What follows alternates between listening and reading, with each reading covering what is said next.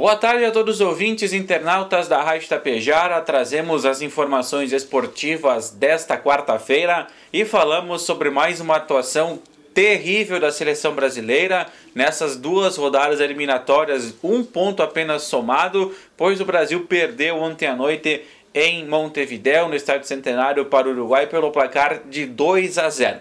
No primeiro tempo, praticamente poucas situações de gol. E a única que surgiu, o Uruguai marcou com o Darwin Nunes. E na segunda etapa, ele mesmo, Darwin Nunes, numa jogada perdida, conseguiu um passe por meio da área para De La Cruz ampliar o marcador para a seleção uruguaia e decretar então a vitória do time de Louco Bielsa sobre o time de Fernando Diniz. O técnico falou após então a essa partida que não teve o brilho do futebol brasileiro nessas duas rodadas eliminatórias. O time como um todo hoje não foi bem na parte da criação. Tem, o jogo foi muito amarrado, muito estudado, faltou faltou articulação, mas não por conta de um jogador ou de outro jogador, faltou articulação porque o time não soube construir e nesse sentido o principal responsável sou eu mesmo.